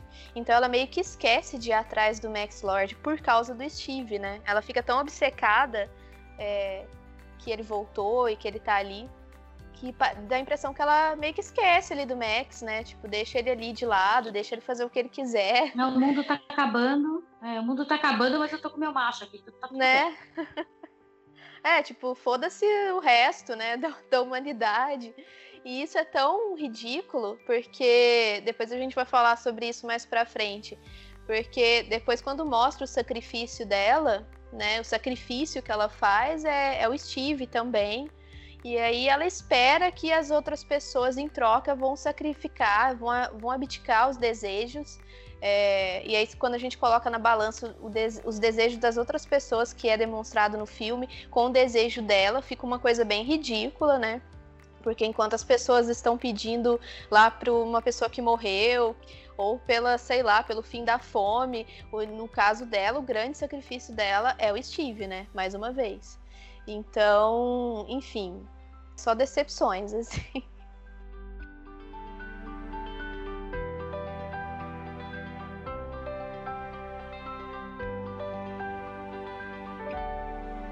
Então, é, uma coisa que eu observei também, que eu acho que até cheguei a falar aqui em off com vocês, é que a questão da, da Bárbara, né? Que ela foi utilizada ali só como uma fonte de informação, assim. Tipo, a, o, grande, o grande desejo da Diana era que o Steve voltasse. E, e ela é utilizada só como uma, como uma fonte de informação mesmo, né? A gente é, não vê esse desenvolvimento ali durante o roteiro. E tanto que quando a gente parte para a cena final da, da Batalha das Duas, isso reflete muito assim na em como foi demonstrado, sabe? A gente não tem a mesma a, cena ela não é tão poderosa quanto poderia ser por essa falta de desenvolvimento da, da personagem da Bárbara e pela falta de desenvolvimento também das duas personagens.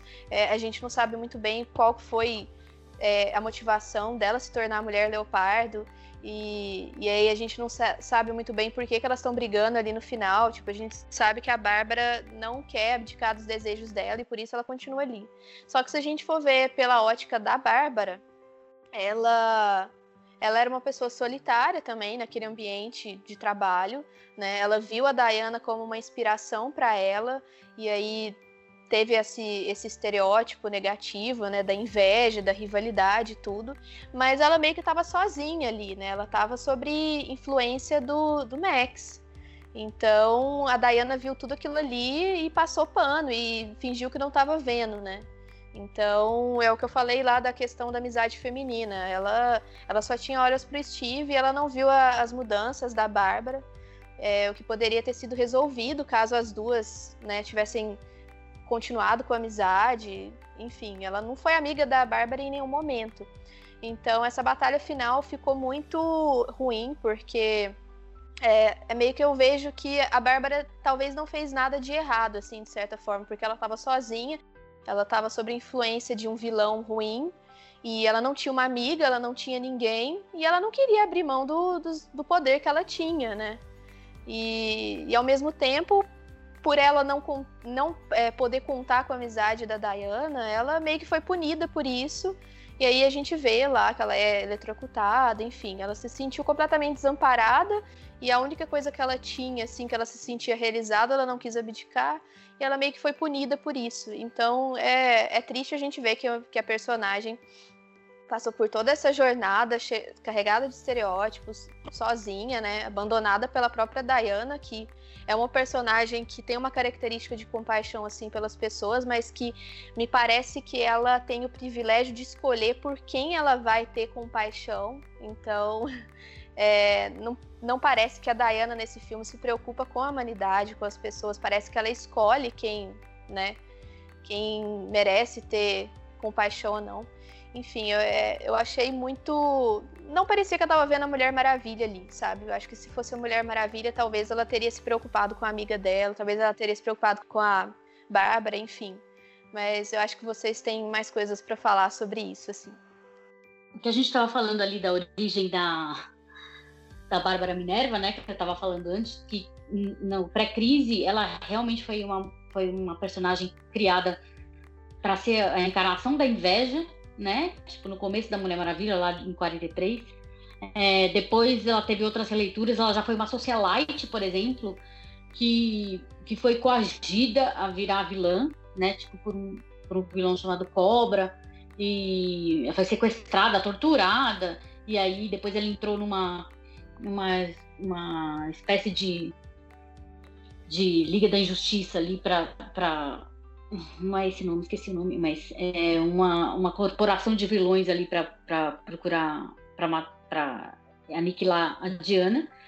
E tem a, a origem que eu acho que seria mais legal, que é aquela questão do amuleto de uma tribo da África lá que evoca o, o guepardo, que é super tipo chupinhado de Pantera Negra também, né? Mas é isso que, que uma editora faz com a outra. é, faz diferente, copia, mas fala, mas fala diferente e que seria que faria todo sentido, né?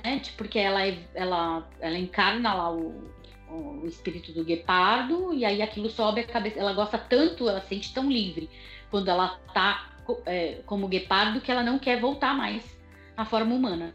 Porque foi muito louco, a gente tava conversando aqui nos bastidores, tipo, o que do nada ela, ela virou um guepardo, gente. O desejo dela era ser poderosa, e depois ela falou, eu quero ser selvagem. Meu, selvagem significa mil coisas. Foi o que eu falei, ela podia ter virado uma Neandertal, podia ter virado um macaco, podia ter virado um, um urso, podia ter virado, sei lá, um, um famingo. São, Gabi. são selvagens. Oi. Só falar uma coisa aqui que eu lembrei que eu tinha falado com a Clarissa. É, eu lembro que ela olhou o sapato da Mulher Maravilha, que era de leopardo, e tipo, ah, de assim, leopardo. Assim, essa é a motivação dela. Então, ela viu o sapato. O sapato, eu sapato. Nossa, eu vou, eu quero ser leopardo. tipo, é muito Nossa. Tosco. É muito tosco, porque se esse, se esse foi o link que eles fizeram para ela querer virar um leopardo, tipo, parece que ela jogou no bicho, deu leopardo e virei leopardo, porque ela podia ser qualquer outro animal, gente. Exato. Então, onde veio essa motivação? Eu quero ser selvagem. Caraca, ela podia ser uma, uma mulher. Podia virar uma. uma, uma uh, aquelas meninas BDSM lá, uma dominatrix, seria uma mulher selvagem. Ela podia, Enfim. ela podia querer ser uma deusa, assim. Exato! Tá que é, que é exatamente essa origem da Bárbara Minerva nos 952, que, que é, realmente evoca o deus leopardo. É. Aí faz sentido, entendeu? Aí faria sentido. E não tem nada a ver com inveja. Tem a ver justamente porque ela fica embriagada pelo poder, na verdade, né? Hum. E aí a Diana é, é, entra na vida dela para impedir as ações dela. E aí que, que nasce a rivalidade dela. Inclusive, elas eram amigas, elas eram amigas mesmo, de verdade, assim, nessa fase dos anos 52. É bem legal, inclusive. Imagina, ela pede pra ser é, selvagem e vira um gato, um cachorrinho. É! Gato do mato. Olha para ver quanto material, né, a, a DC tinha para explorar sobre a personagem no, no filme, que dos quadrinhos e tudo foi jogado pro lixo, né? Pois é. E é, só fazendo um adendo aí sobre o, sobre o Trevor Macho Palestrinha também, que ensina tudo pra Diana, tudo ele ensina pra ela, né? Ah, não, é assim que faz. Ah, não, agora você entra aqui no avião, agora você faz assim, agora você faz assado, tudo, ai, revirando os olhos, né? E aquela hora que eu entendo que é uma super, um super fanservice de você transformar o jato em jato invisível, que é muito, a parte de mim gostou por lembrar dos super amigos e parte de mim odiou pela forma como aquilo foi colocado no filme. Gente, o que foi aquilo? A Diana falando, não, ai, meu pai escondeu Temícera do, do, da visão dos homens, da humanidade durante muito tempo. Eu acho que eu sei como é que faz. Amiga, você nunca viu seu pai na vida, você nunca viveu com ele nunca. Porque esse é o Zeus style, né? Tipo, faz filho e sai fora. E, caraca, e, que, que, que aprendiz, hein, viu? Cinco segundos, ela botou a mão ali, pá, acabou. Exato, ela fez cinco. Se ela fizesse assim, tipo, então ela podia fazer o que ela quisesse, podia voar, podia fazer o que quisesse. Se ela é mágica desse jeito. Não, ela só pode voar pensando no Steve Trevor. É, pois é. Ai. Nossa, eu achei bem prega essa cena da, dela voando. Eu achei que eu não pensei que eu fosse ver isso, sinceramente, assim, vergonha alheia mesmo. Porque eu esperava tanto ver ela voando, sabe? Seria uma coisa, assim, foda pra caralho, assim. E... Mas a motivação dela voar foi ridícula, sabe? Eu não consegui, eh, sabe? Eu queria fechar meus olhos, assim, e não ter olhos para ver aquilo ali, porque foi ridículo, assim.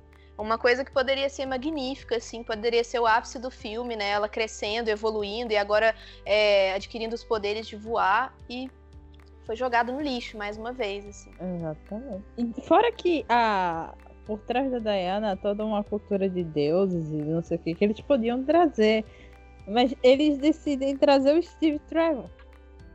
Tipo, você pode trazer tanta coisa. Você tra trazer o cara que morreu há 70 anos atrás, botar ele no corpo de outro homem, aí vestir ele, e aí no final ela vê o cara lá com a roupa igual a dele. O que foi aquilo, minha gente? Meu Deus, aquela última cena que ela viu ele. É, o que foi Nossa. aquilo? Nossa. Ó, deixando claro, eu não sou contra mulheres fortes terem romance. Inclusive, sou super a favor. Porque hum, eu acho que solidão é algo assim que seja muito bom. Tipo, você salvar o mundo e você não sei o que, não sei o que lá, e no final você vai voltar para casa e você vai ficar sozinha, não. Mas a Diana tava literalmente sozinha, ela tava chorando por um cara que morreu há 70 anos, ignorando os amigos, ignorando as pesquisas, ignorando tudo. E eu acho que ela precisa ir pro mesmo psicólogo que o Capitão América precisava ter ido. Lá na Marvel. Porque super-heróis precisam aprender a superar amores do passado e coisas que passaram. Porque, tipo, o tema da imortalidade precisa começar a ser melhor tratado nos filmes. Mas pelo menos, pelo menos, o, o Capitão América escolheu voltar no passado e ficar lá. E não é. a mulher dele num corpo, num ritual macabro aí, sem É, verdade. O corpo de outra pessoa, né? Pelo menos. Ele fez o, trabalho, ele foi atrás dela. Né? Ele foi lá atrás. Foi um momento bom da vida dele que ele gostou e que ele queria voltar. E voltou. Ele teve a chance e aproveitou. Tem muito, é muito melhor construído do que, do que essa premissa de trazer o Steve Trevor no, no corpo de outro. Ah não, ah, não, isso aí com certeza.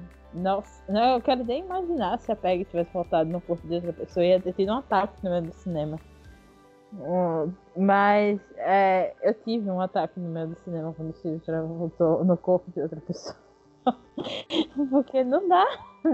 Parece que referência àquele Freak Friday, mas aquilo era mais é.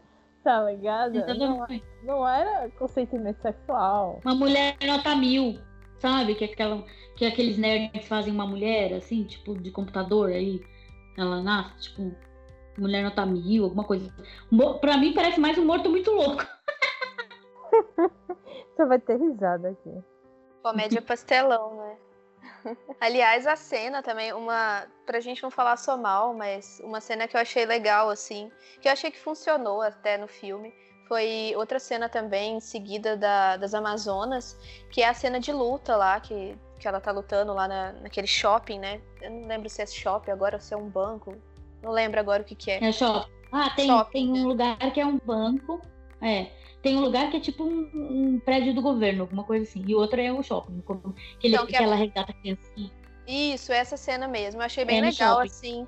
Eu, eu gostei da cena, sabe? Acho que ficou bem é, cartunesca, assim, de certa forma. Achei que funcionou, tipo, cheio de caras e bocas e tal. Então achei bacana ver essa. essa... Sim, gostei bastante. Né, essa referência dos quadrinhos e essas como foi mostrado, assim. Mas acho que depois dessa cena foi só ladeira abaixo. Né? Aí que realmente começaram a aparecer os problemas, assim. Mas a gente falou tanta coisa já, e para não ficar gigante o podcast, eu queria saber o que, vocês acharam do final, assim, daquela ideia. A gente já falou um pouquinho sobre, mas é, o que vocês acharam, assim, desse desfecho, dessa questão de como foi mostrado é, os desejos e, e o fato da, de todo mundo ter que abdicar dos próprios desejos para destruir o vilão, de certa forma. O que, que vocês acharam disso? Eu não abdicaria mão de nada. Eu moro no Brasil. Eu ia pedir coisas que, que, que ninguém ia me fazer tirar. Não adianta, Diana. Pode tentar entrar na minha cabeça. Não ia, não ia adiantar. Inclusive, no momento, eu não consegui me conectar com ela por causa disso, porque ela estava pedindo para as pessoas abrirem mão de coisas vitais. E as pessoas não tinham noção. Se as pessoas tivessem tido uma noção do que o Maxwell Lord estava representando ali, sabe, a nível mundial, tudo bem, eu abdicava. Mas se fosse só uma voz na minha cabeça falando um monte de coisa, eu ia dizer, ah não, deixa, deixa esse pedido aí mesmo, tá ligado? É a minha opinião. Pronto. Eu acho que, que é uma um egoísmo muito grande, eu também concordo com a Nath nessa questão, é um ego, egoísmo muito grande da Diana pedir para as pessoas abdicarem dos seus desejos. Primeiro porque isso foi, foi, um, foi o que eu falei, foi um, um roteiro mega rocambolesco, a gente não sabe nem como chegou até ali, né? Tava toda aquela quizumba lá acontecendo, e aí deu que ela, ela teve um insight de que, que ela precisava abdicar dos desejos para que ele, eles perdessem o efeito.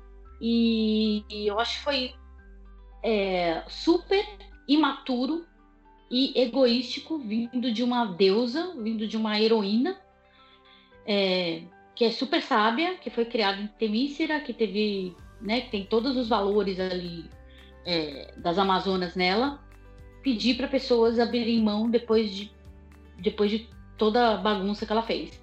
Foi praticamente ela, ok, gente, fiz merda, agora vocês têm que abrir mão das coisas mais preciosas para vocês para consertar a merda que eu fiz. Foi isso, foi praticamente isso. Ela fez uma bosta e aí todo mundo teve que, que concordar com ela para que ela, ela consertasse aquilo. E fora que eu acho de um simbolismo muito forte, sabe, Belly? É, pedir para uma mulher abrir mão dos seus desejos. Ela, como mulher, tendo e, e, e instigando, pedindo para as pessoas abrir mão dos desejos, sabe? Eu acho que isso tem um simbolismo muito grande, porque se tem uma coisa que a, gente, que a gente faz na vida, que a gente só faz na vida, é abrir mão dos nossos desejos como mulher. Né? Exatamente. A gente tem. É tudo tão sofrido pra gente, é tudo tão mais difícil, é tudo tão exaustivo, a gente tem que provar por A mais B que a gente é capaz, que a gente pode, que a gente consegue, que a gente. É, para conseguir as coisas, e aí de repente a gente tem a mensagem é abra mão dos seus desejos. Caraca, como assim? Eu não entendi nada. E assim, é, voltando lá na, na parte das Amazonas, quando que é super legal, que eu adorei, a, eu fiz mais ou menos um paralelo que ela, ela roubou, né? Tipo, querendo ou não, ela roubou no, no ela roubou no, no, nas Olimpíadas. Ela pega um atalho lá e ela rouba, e aí no final ela não ganha porque eles sabem que ela roubou. E aí eles. É, a, a, a tia dela lá, a treinadora, que é a. Esqueci o nome dela, como é que ela chama?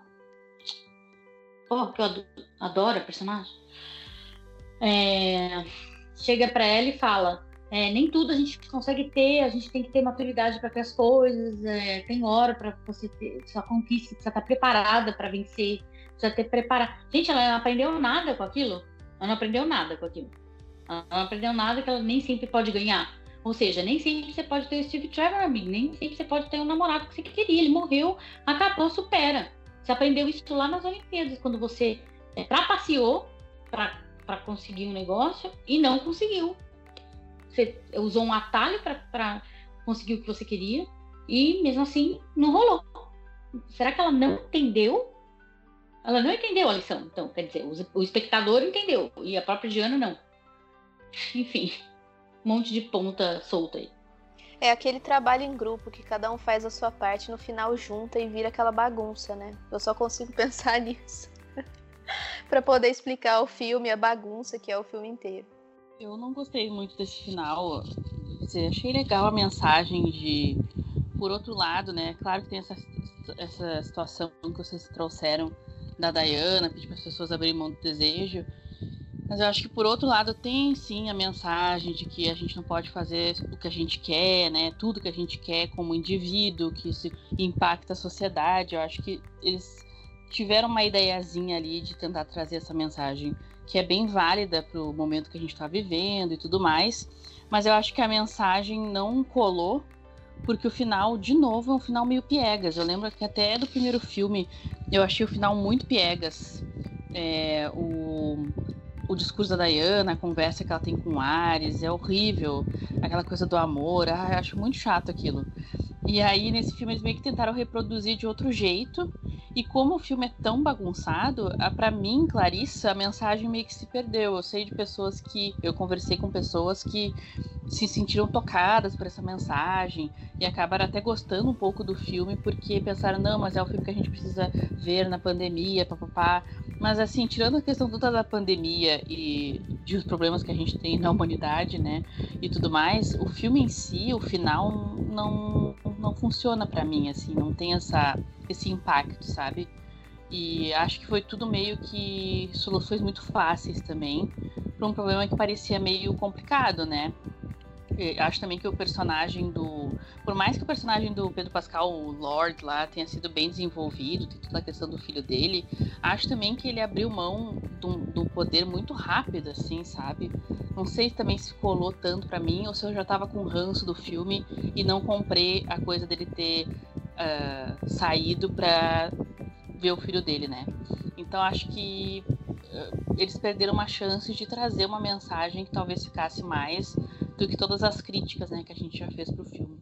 Pra mim ficou isso, assim. Exatamente, eu também concordo com tudo que vocês falaram, assim, eu acho que é, o filme teve a oportunidade de trazer uma mensagem é, muito bonita, mas que a, a, forma como o roteiro foi construído e como foi mostrado os desejos e o privilégio da Diana, sabe? Porque eu acho que não só como egoísmo que a Gabi falou, mas também o privilégio dela de de, do desejo que ela vai abdicar e de esperar que a cagada que ela fez seja superada por todo o resto da humanidade, né?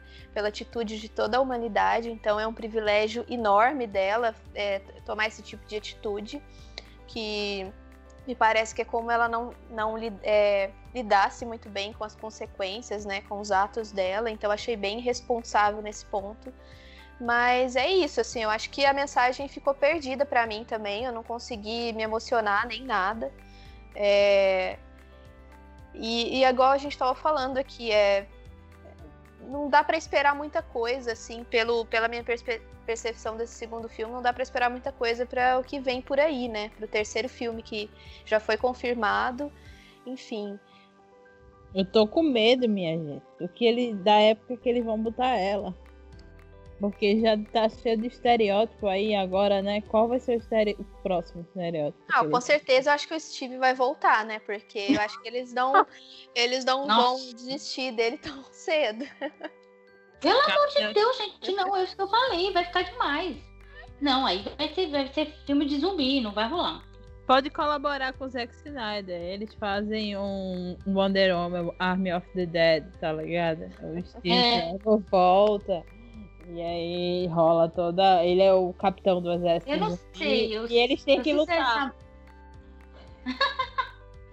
Numa piscina de gel. um negócio assim. Meu Deus. Mas é, eu queria só dizer uma coisa. Teve, tive um set sim. Talvez se a última cena não tivesse. Ela não tivesse falado pro mundo. Se a última cena tivesse sido intimista.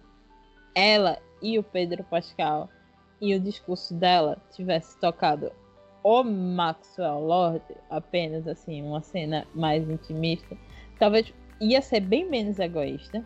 Eu acho que ia emocionar mais, porque ia tocar no negócio do filho dele e tudo mais. E não, eu não ia me sentir tão impactada quanto eu vendo aquelas cenas horrorosas acontecendo no mundo e ela pedindo por. Não Sim. sei pelo que ela tava pedindo, sabe? Eu acho que uma cena só dos dois ia combinar mais, assim, com aquele momento. Ia ter Concordo. mais carga emocional. Então, é Eles isso. tinham que ter feito um jeito de ela convencer ele a reverter todos os desejos que ele, que ele concedeu à revelia. E não pedir para as pessoas é, é, abdicarem deles. Entendeu? Até porque ela foi ele que causou isso, né? Exato. É. Então ela tinha que ter conversado com o Maxwell Lord e ele sozinho chegar, chegar à conclusão de que ele falava: Eu tomo de volta todos os desejos que eu concedi. Puf, pronto. Tipo o gênio da lâmpada. E aí as pessoas, tipo, aquilo foi tirado das.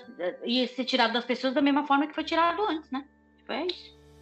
É, foi um final bem triste. Foi um final bem triste pro personagem, né? Por tudo que a gente conheceu do personagem até então, ficou. Parece que no final ela não se conectou com ele, a gente não sentiu nada ali de pelos dois. Nada, ele ficou meio que de lado, esquecido, assim. Ela ficou meio que na dela, só se comunicando com o resto da humanidade. E, e ficou tudo assim, essa, esse desperdício todo, né? Mas o que falar da cena pós-crédito, né? Que eu acho que, sinceramente. Eu acho que foi a melhor coisa do filme inteiro, assim. Também acho. Podia ter sido só aquilo. Mulher Maravilha, pá. É. Acabou. Porque. pra mim foi a única coisa boa do filme. Exatamente, ver a Linda aparecendo, assim, foi bem, foi bem bonito, assim, foi bem significativo. E para quem conhece a série dos anos 70, sabe que ela teve um papel muito importante na TV, né? Teve um papel muito importante no desenvolvimento de personagens femininas. Então, eu acho que para mim foi aquilo ali. Acho que significou todo o filme, aquele, aquela cena. E eu acho que podia desconsiderar tudo e deixar só essa cena pós-créditos mesmo. A Diana vai ter que suar muito para chegar ali, viu? Pra chegar, pra chegar na... nos pés dela, né? É, exatamente. Principalmente depois desse filme 2. Eu tô com medo do filme 3, minha gente. Ah, eu não quero nem saber do filme 3, sério. Já perdi totalmente tesão, já vou esquecer que Mulher Maravilha existe. Agora eu vou focar minhas energias na Viúva Negra. É isso. Nossa, eu também. Eu tô com expectativa bem alta para ver esse filme. Cara, o elenco de Viúva Negra é lá em cima, assim, sabe? Eu quero ver a Florence Pug. Eu amo a Florence Pug atuando, então eu acho que ela vai trazer uma carga dramática excelente pro filme. Então, já tô mudando de assunto, mas é isso. Eu quero ver atores bons em plots bons, metendo E vamos analisar aqui. Ó, já estou deixando o, o recado aqui que vamos fazer um podcast Viúva Negra. Aguardem. Isso. E vem aí. Ou seja, a gente encerra, a gente encerra com. Preferia ver um filme da Marvel. Pronto. Ou então com é, tipo Aves de Rapina, melhor filme da DC, porque Sim. É, É. com certeza. porque amizade feminina e Achei todas as, as, ad- é, todas as coisas que elas lidam é tudo pautado com base na construção da amizade feminina, todas as dificuldades, enfim. É um filme que, é, para mim, é o melhor da DC. Eu me diverti Mas- muito vendo a- Aves de Rapina. É uma coisa que não acontece muito fácil, assim, vendo filme de super-herói. Eu me diverti vendo aquele filme. E, e, tipo, eu quero um, um novo daquele ali, assim, sabe? Eu quero algo Não, assim. super, super acertaram. Muito. É, ver o a Arlequina ali é sem que- o Coringa é, é a melhor coisa, né? É, o problema é que os machos que mandam, parece, na DC, né, os, os, os- os nerds, homens, fãs, não gostaram do filme, né? Fizeram de tudo pra boicotar o filme. Então eu tenho medo Ah, que isso será? faça com que, é, né, ah, que, que os executivos meio que coloquem isso pra baixo do tapete, sabe? Eu não sei mesmo se vai ter segundo filme. Ah, uma pena, assim, porque tem toda a mão da Margot Robbie também, né? Ela virou produtora, aí ela. Todo mundo vai ser mulher aqui, diretora mulher, produtora mulher, não sei o que, sabe? Ela fez a festa, assim, e a gente vê isso refletido no filme, sabe? Aí os caras foram lá pro Twitter e começaram a fazer um, um escândalo. Não, mas aí a gente tem que fazer esse escândalo do outro lado, né, claro? Eu acho que tem que ter pressão do público feminino pra isso. Eu Do acho também. que. Exato. É A a, mesma coisa que... que a gente fez com o Black Widow, né? Com a Viúva Negra, porque a Viúva Negra só saiu porque a gente chorou na internet, né? É. Porque eu acho que não teria saído pela Marvel, assim. Foi a É. bonequinha da Ray, lembra do, do Despertar da Força? Exato. Exatamente. Todo feio. mundo, menos Ai, tem que dela. fazer tudo, né? Nossa. Não, tem que fazer tipo, tudo. Você tem que reclamar de tudo, É, aparentemente. pior né? é. Por Pra- isso estamos aqui mulher. gravando um podcast falando sobre. falando mal da Mulher Maravilha, cobrando sobre representações melhores, enfim. É, isso aí. É verdade. É verdade. Ah, eu acho que a gente falou muita coisa, né? Mas, enfim, eu acho que a gente pode conversar, continuar essa conversa no- nos comentários também. Então, queria saber da opinião de vocês, ouvintes, o que, que vocês acharam também do filme. Se vocês gostaram, se vocês não gostaram tanto assim. Se a gente comentou alguma coisa aqui, deixou passar alguma coisa que vocês observaram, enfim. É, a gente tem. é, a gente tá no Twitter, a gente tá no Facebook, então vocês podem deixar comentários por lá. Que a gente continua a conversa. E eu acho que é isso, então. Eu acho que a gente falou muita coisa aqui. Enfim. É, eu queria agradecer, Gabi, tua presença. Gostei muito de, da tua participação aqui. E espero convidá-la futuramente também. Né? Já, aliás, já deixo o convite aqui para você participar da nossa gravação de Viúva Negra. Obrigada, Beli. Adorei, viu? Adorei, meninas. Foi divertidíssimo. Foi muito bom saber que eu não estava sozinha na minha pistolagem. Sim, é, é muito mais prazeroso quando a gente pode conversar, quando a gente pode falar mal com mais pessoas, né? Que também concordam com isso. Enfim, é, muito obrigada, Gabi. E fala pra gente onde que a gente pode encontrar os seus trabalhos pela internet. Então, agora eu não tô escrevendo mais, né, gente? Dei uma pausa, justamente, mas o Minas Nerds ainda tá no ar, ainda tem algumas matérias minhas lá. É, eu, tô, eu acabei de escrever uma resenha sobre o Mulher Maravilha, que vai ao ar no site do meu boy, que chama gibzilla.com.br. E porque eu, eu, dessa vez eu falei para ele, não, eu vou escrever isso aqui e vou pistolar, eu vou escrever. E, e, ele super falou, não, é claro, eu ia pedir para você escrever mesmo.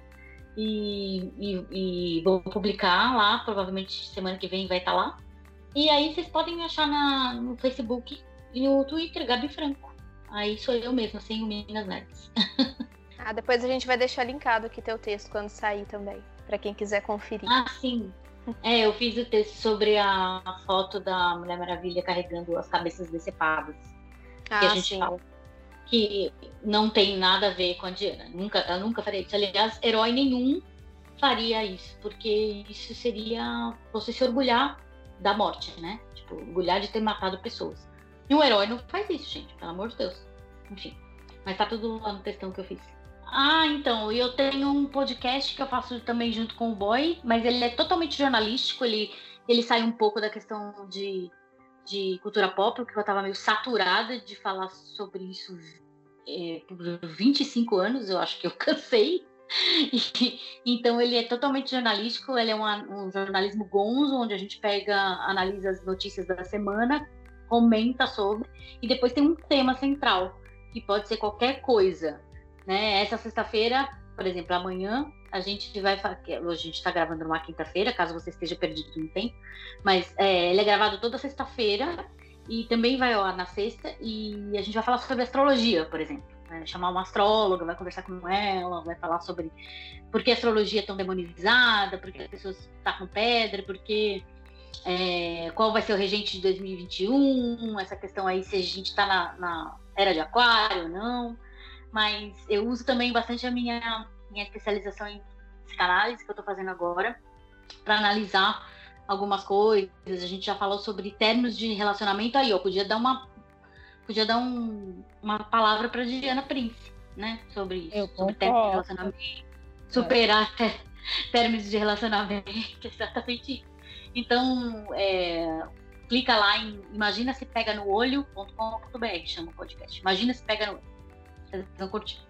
Ai, que bacana. A gente vai deixar linkado aqui também para quem quiser conhecer. E para quem não sabe, também a Clarissa, ela tem um podcast, Universo In.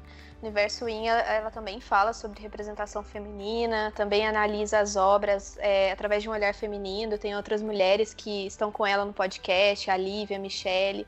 Aliás, beijo para elas se elas estão ouvindo aqui o podcast. Enfim, eu vou deixar aqui para vocês linkado também para quem quiser conhecer. Tem vários episódios bacanas lá, várias obras interessantes que elas analisam. Enfim, e a Natália, ela é redatora também do, do Delírio, né? Então ela tá sempre escrevendo. Vai sair um texto que ela vai falar sobre as mulheres de Mandalorian, que por enquanto o site está de férias, mas volta dia 18 agora de janeiro. Aí ela vai falar um pouquinho sobre panfletar Mandalorian um pouquinho, né? Pra... Vamos panfletar a palavra de Pedro Pascal e de Grovo. Eita, spoiler. É. Baby Yoda. É. Vamos panfletar. E a gente vai deixar linkado aqui as redes sociais de, de todos vocês também, para quem quiser conhecer a equipe, para quem quiser é, seguir a nossa convidada Gabi também no Twitter. Enfim, a gente vai ficando por aqui. Espero que vocês tenham gostado e até o próximo Delirium Cast.